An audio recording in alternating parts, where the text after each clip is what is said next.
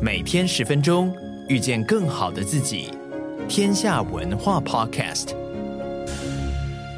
大家好，我是丁学文。最近几天啊，天气又开始变冷了，希望大家要保暖啊。我想呢，今天我想跟大家谈的两个议题啊，其实彼此是有点关联性的。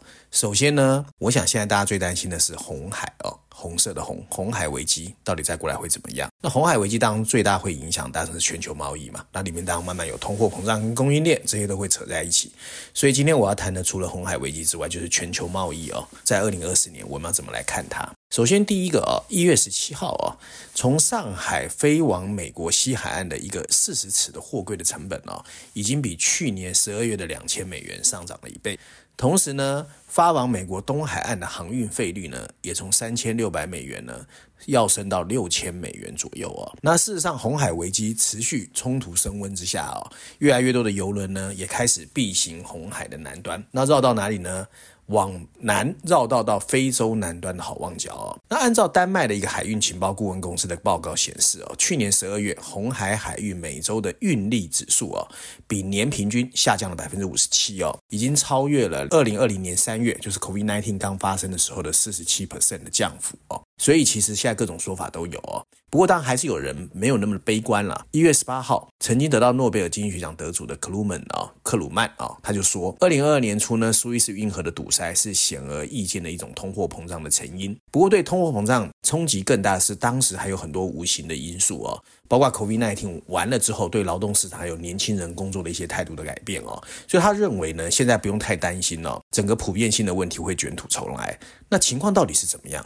这个所谓的红海冲突，我们到底应该怎么去看它？那它到底会不会引起新一波的通货膨胀或供应链的转移哦？我想这个是全世界现在哦多空两方都有不同的看法哦。很多人其实看不清楚。我们看国际媒体怎么说，CNBC 的标题写的是哦，UBS 哦，瑞银集团表示，红海航运的危机不大可能提升通货膨胀哦，它比较乐观。《华尔街日报》的标题是“红海冲突正在扰乱航运”，那欧洲是最大的受害者。布伦伯的标题则是“红海危机中的科技供应链其实已经开始中断了”。所以你看得出来哦，媒体的解读就方向很不一样哦。不过这也难怪哦，因为红海冲突呢，已经开始使远洋的货柜被迫改道，那空运量当然就会激增嘛，那成本当然就会增加。如果这个危机一直没有办法解决，那服饰、家具甚至汽车都会被慢慢的呃陷入焦虑哦。那事实上，海运和空运费率的基准平台哦，Senata 哦，已经公开表示，目前空运哦的使用量已经开始飙升，而且主要是由亚洲。运往欧洲的货运哦，那从货运角度来看呢，航班平均满载率是百分之九十三。如果目前的需求持续增加，空运价格真的还会继续的往上飙哦。那为什么由亚洲往欧洲或往西方会影响很大？因为大家知道嘛，现在其实很多的制造业在过去几年因为全球化，都是以过去的中国先慢慢移到越南。那这些东西一旦不能运到欧洲去，那这些品牌商压力当然很大。那就是我刚才提到的一些奢侈品牌啦，汽车业都会受到影响哦。那现在当好消息是说呢，运价还没有达到疫情期间的水平啊。不过红海危机现在最大的问题是不确定性，到底会拖多久？那拖越久，当然影响就越大哦。那大家知道哦，目前全球大概有百分之二十八的货柜贸易哦，是经过苏伊士运河或红海的哦。BOA 美国银行就说，这些货柜中大概有百分之三十的货物是家具、家居用品，还有服饰哦。可是从亚洲到欧洲的运输时间本来就比较长，因此在欧洲具有重大风险的品牌哦，包括我们知道的什么香奈儿啦、LV 啊，当然都会很担心 Nike 啊。而绕到南非好望角哦。会使单趟的行程比原本从红海和苏伊士运河增加一到两个礼拜哦，就是七到十几天左右。而改道后呢，欧洲航线又比美国航线更长，所以空运量呢也会激增。那如果我们还是回头来，最担心的是通货膨胀嘛？确实啊。以通货膨胀角度来看哦，目前看起来还没那么差哦，因为我其实从去年年底我们就知道嘛，通货膨胀确实开始缓解哦。那克鲁门就认为呢，其实现在通货膨胀率大家都说百分之三点九，其实是把二零二三年的上半年百分之四点六和下半年的百分之三点二加起来除以二，所以大家都忽视了那个所谓往下的趋势，所以他觉得其实通货膨胀就是在往下缓解，所以通货膨胀要重新拉起来呢，没有那么容易哦。那现在的问题是，红海危机扰乱海运，会不会导致通货膨胀？你说它不会发生，它突然又开始加热哦。那要回答这个问题，我们就要去看到底通货膨胀这一次哦，曾经的高点到现在缓解，原因是什么？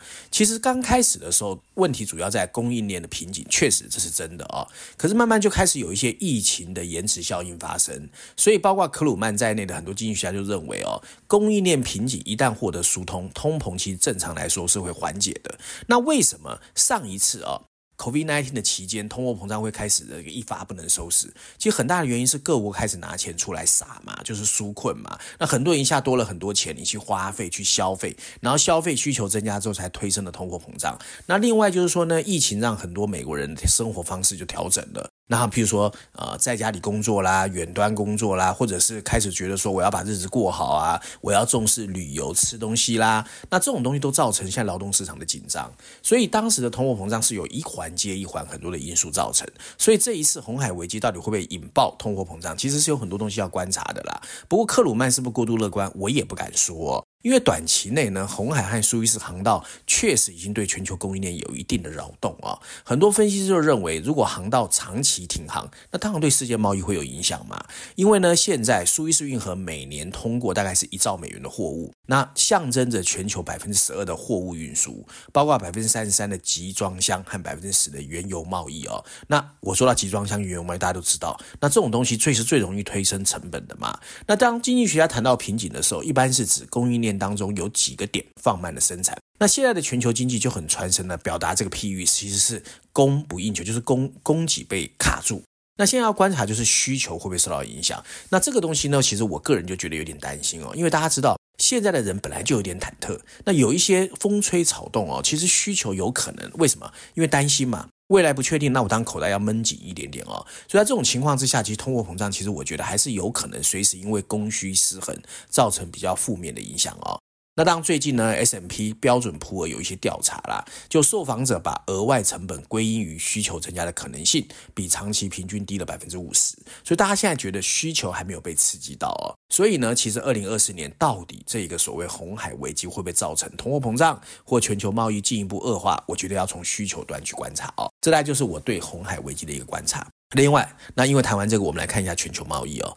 一月十一号，联合国贸易和发展会议哦发表了一个报告，里面提到呢，今年全球贸易会比去年少百分之五哦。为什么？主要因为利率居高，美中紧张，所以全球供应链开始在转向。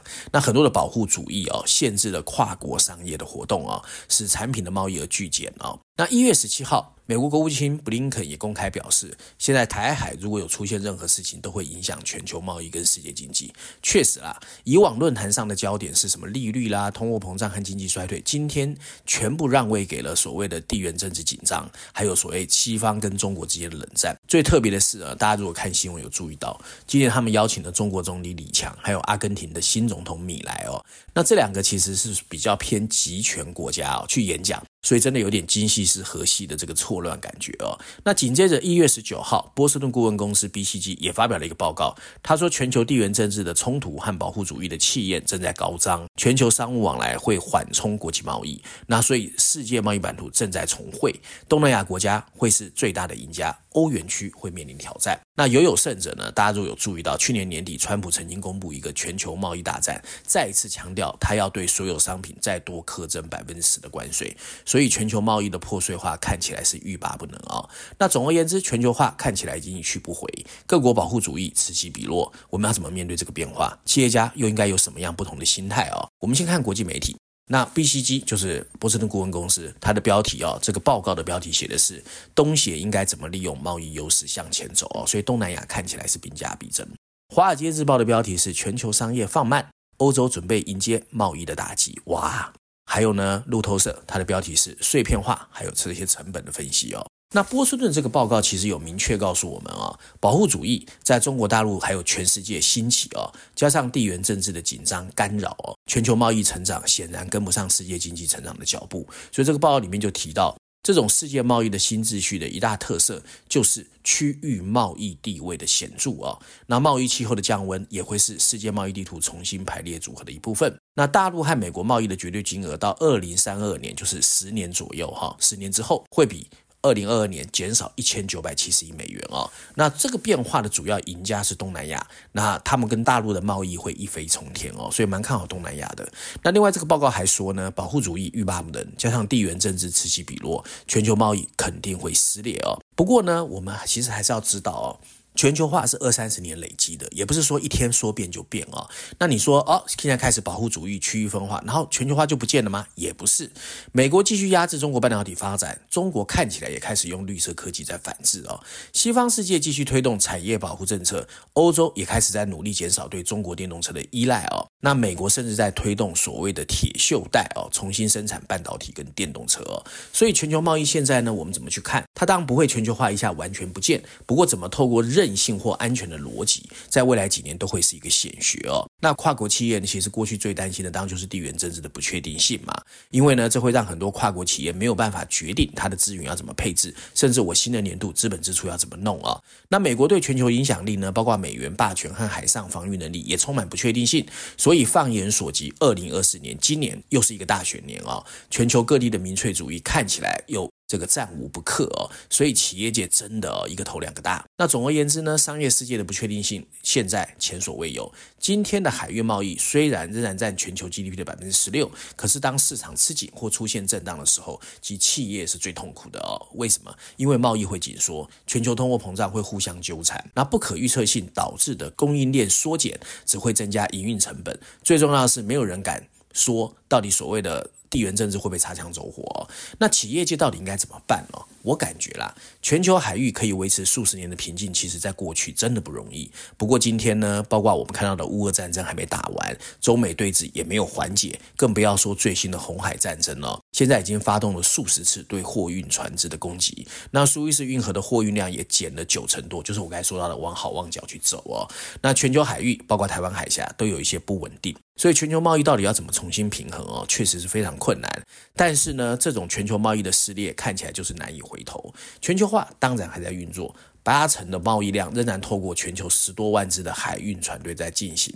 可是大家一定要注意，这个我们过往认为理所当然的生态链，肯定已经变得充满不确定性。因为大国竞赛、地缘政治紧张正在加深，而海洋世界曾经反映的是全球化和美国实力的崛起，也已经像昨日黄花哦，随时都有可能崩解。所以呢，在现在这个情况呢，企业主就是 CEO。要注意几个挑战。第一个就是地缘政治，你一定要知道不会轻易的停歇。国际海洋法却在衰退，所以西方国家的制裁呢，只会鼓励更多的黑色贸易，还有走私的热潮。那另外呢，科技争夺和气候破坏也会进一步增强地缘政治的紧张。最后呢，就是这个巴拿马运河呢，其实很多人知道已经开始缺水，那它主要是象征着北极的融冰，还有贸易线被迫拉长。而更重要的是绿色能源的繁荣，也很可能会引发海洋资源的争夺。最后，最后一个重要变数就是川普到底明年会不会当选？如果他一旦当选，那我们唯一能做的就是绑好安全带哦，一身冷汗迎接这个世纪大乱流。这还是对全球贸易哦，我个人的一个看法。当里面有很多不确定因素啦，我只是尽量说给各位听。那有没有答案？我当然没答案，我哪那么厉害哦？那照案例呢？我今天跟大家推荐一下最新一期《经济学人》的全球版本的封面故事。这次聚焦的是什么？如果川普当选，美国商业和经济的意义，跟我今天谈的两个议题也有一些这个巧妙的连结哦。那封面设计上呢，编辑群这次放上是一张着了火的百元美钞，上面几个白色大字，他正在胜选，他说的是川普哦。企业界也开始觉醒了。确实啦，地缘政治、通货膨胀以及气候变迁本来就把西欧搞得七晕八素。如今呢，民粹主义的崛起，他说的主要是川普，又把他们拉入了政治体系的炽热的熔炉哦，尤其是美国企业界的西欧。大家应该记得，川普曾经把几家科技巨头告上法庭。为什么？因为他们不准他使用他们的 social media。另外呢，美国有一些保守派的政治团体也曾经设立过一个爱国指数哦，来决定哪些企业产品可以卖，哪些应该抵制。那民主党也好不到哪里去。民主党的拜登曾经签署一个要求白宫约束大企业行为的七十二项的行政命令。所以代表呢，其实疫情爆发。然后，因为政府可以纾困，所以政府的这个态势哦，越来越强势，越来越霸道哦。那在这种情况之下呢，其实企业主真的就好像是一个啊，不敢说太多话，委曲求全的一个一个小媳妇哦。所以在现在这个情况呢，我觉得美国商业界呢，真的活脱脱就像一个正在萎缩的小岛。到底企业主要怎么面对二零二四年，甚至未来的三到五年？我想全部都是一个头两个大。这大概就是今天我想跟大家分享哦，有关二零二四年全球正在面临的，里面包括红海危机，包括全球贸易版图的重塑，当然包括川普到底会不会当总统。那希望大家喜欢，我们下个礼拜见。